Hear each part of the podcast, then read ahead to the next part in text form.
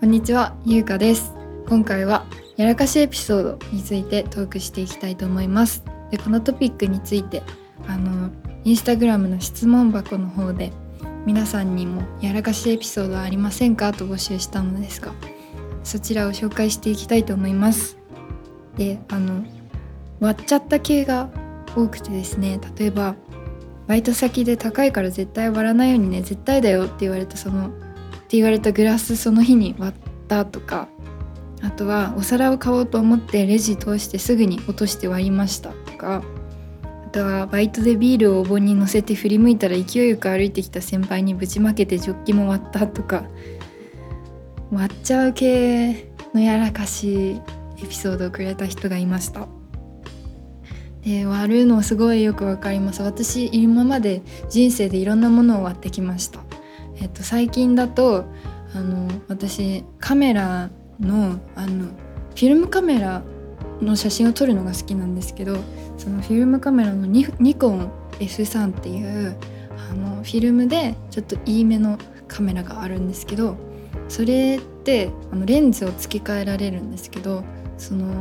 あの買った時からずっとつけてるレンズを持って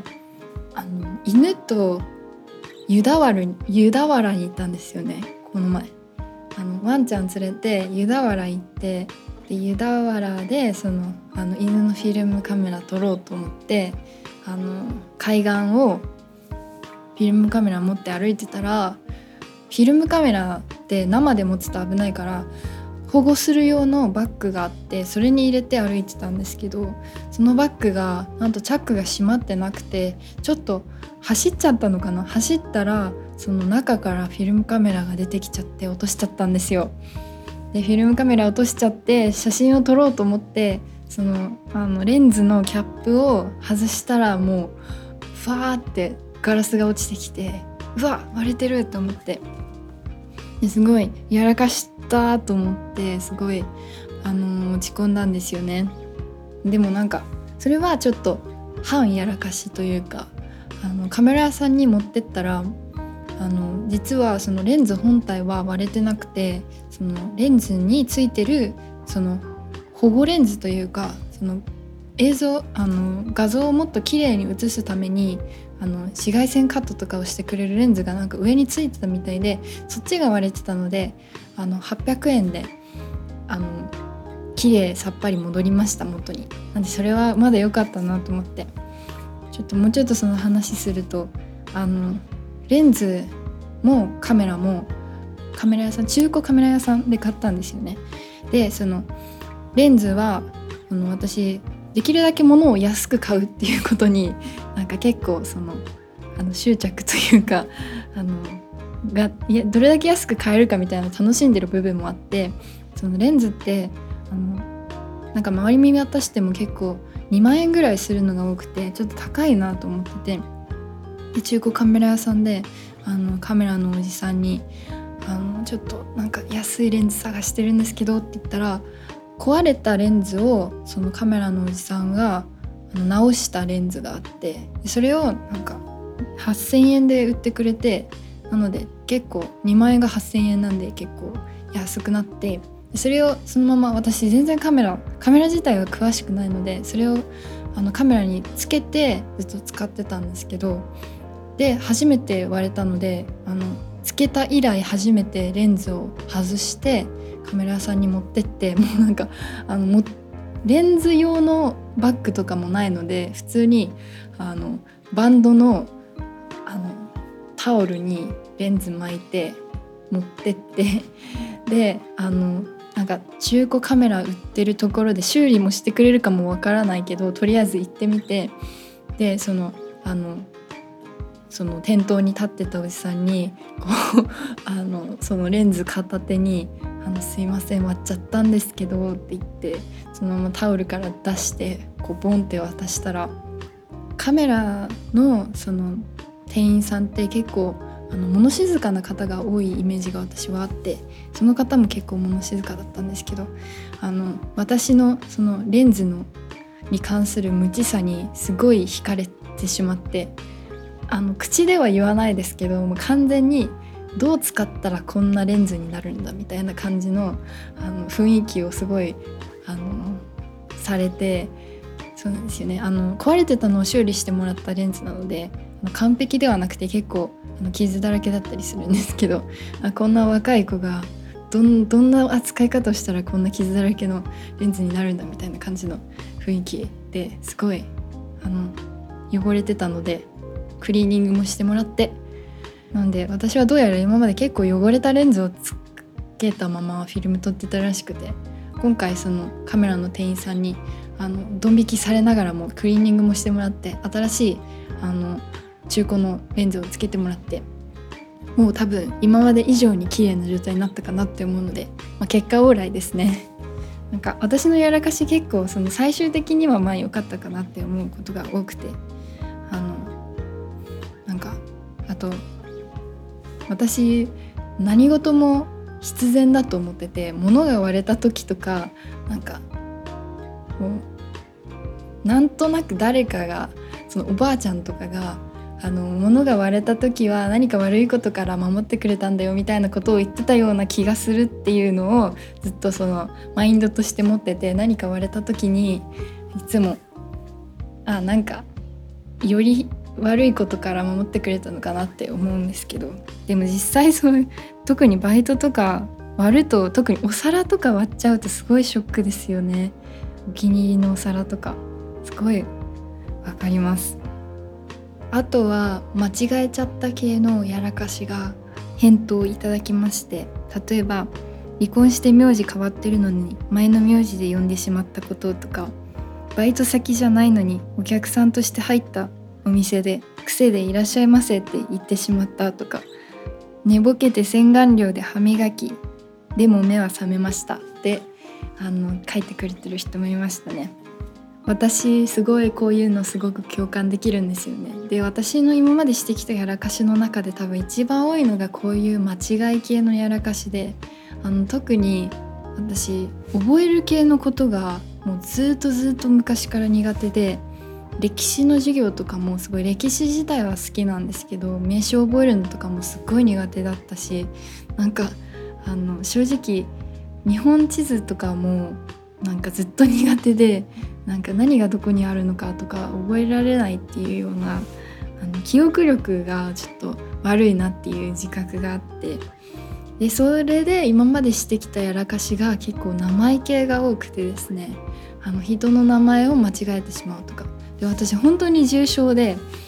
例えばあの中高あの一貫型の学校に通ってたんですけどことはあの最長で6年間その知り合いがいるわけなんですけどもうあの知り合って5年目ぐらいなのに急にある日突然名前が分かんなくなるとかあとあったのはもう知り合ってあのクラス新しいクラスになって1年目で半年間同じクラスメイトなのにあの同じような髪型の女の子2人の区別が 区別というかあの区別はもちろんつくんですけど名前が毎回こうこんがらがっちゃってなかなか名前を呼べないとかそういうやらかしが結構多くてですね。で一番最近で多分私のやらかしの中で一番やらかしたって思うやらかしはあの友達とあのカレー屋さんに行ってでカレー食べながらそういえばあの私最近あのこういうことあったんだよねっていう話したって言ったらすっごい「えっ?」て顔されて「えっていうか私もその場にいたじゃん」って言われたんですよだからなんかその「え私こういうことあったんだけどさその話した?」って言ったらその友達もその私のその思い出の場にいたんですよねなんかそれ最近で一番のあのやらかしですごいなんか「うわごめん」って言うんですけどもう何の言い訳もないじゃないですか。だからもうなんか「本当にごめん。最近ちょっと頭あの記憶がちょっとぐちゃぐちゃで」ってあの謝ったんですけど、まあ、記憶がぐちゃぐちゃなのは本当で。私名称の記憶が悪いだけじゃなくてその物事の時系列とかも結構分かんなくなる時が多くてどこに誰がいたかとかあの思い出がそのなんか映画のワンシーンみたいにあの記憶されてるのでそのあの映像として覚えてるからあのその映像に映ってないところで誰がいたかとかそれがいつの映像なのかとかもう全然覚えてなくてそういうね本当にやらかしました。もうめっちゃ謝りました友達に。でもなんかそういうこと多いんですよね。本当に良くないところだなと思ってすごく深く反省しています。あとは先ほどいただいた意見で寝ぼける系なんですけど私前のポッドキャストで話したみたいに朝がすごい苦手であの朝基本的に省エネなんですよね。このエネルギーがすっごい低くてあので最近はまだあの朝も元気なんですけどあの特に中学高校らへんは毎朝もう死んだみたいに起きて電車乗って電車乗ってる時にあの寝る立って寝るっていう技も身につけるぐらい本当にずっと寝てて私のそのあの高校生の時の一日のスケジュールはあの起きてで数分で準備して出て走りながらあの駅まであの駅まで走るんですよ。あの15分の道を6分ぐらいで走るんですよね。爆爆走りして電車乗ってで電車であのつり革持ちながら寝るっていうそのあの右手でつり革持ってその右腕に頭を乗せながら寝るっていうで駅に着いたら起きてでそれで学校まで歩いてで学校で授業があの朝礼が始まるまで寝てみたいなで授業を受けてで昼もご飯食べたらすぐ寝るんですよ。っていう感じでもうとにかくどれだけ寝れるかっていうことに結構あのプライドをかけててプライドというかなんか睡眠がなんか何なんですかね成長期だったからかな 睡眠が全然足りてなかったんですよね。なんかそんな感じの人間なのであの寝ぼける、ね、寝ぼけって何か言うとかはないですけどあのあるあるは家に1階と2階があって2階から1階に物を取りに行って何を取りに行ったのか忘れてなんだっけって言ってまた2階に戻ってでまたそこでその思い出すためにその日通ったルートを歩いてあそういえばそうだったって思ってまた1階に行ってみたいなことを結構繰り返したりとか、まあ、家1回出てからもう1回戻ってくることも、まあ、23回ありますね結構あのひどい時は。家出てあ何忘れたって戻ってまた家出て何忘れたって戻ってみたいなもう犬が家にいるんですけどもう犬すごい毎回混乱してますそれは。すごいなんか私を見送ってくれてもうなんかワンちゃんってやっぱりそのすごいあのもう可愛い生き物なのでその別れる時にすごいもうなんかもう会えないんじゃないかぐらいこう感情をなんか込めてくれるんですけど戻ってきてすごい喜んでくれてでもまた一瞬で出る時の顔がすごいなんか「は?」みたいな顔をされることがあります。前にいつかのポッドキャストで自分の性格について考えるっていうポッドキャストがあった気がするんですけどこのやらかしエピソードって結構私の人間性を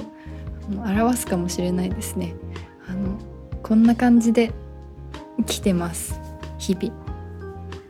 よろしくお願いします。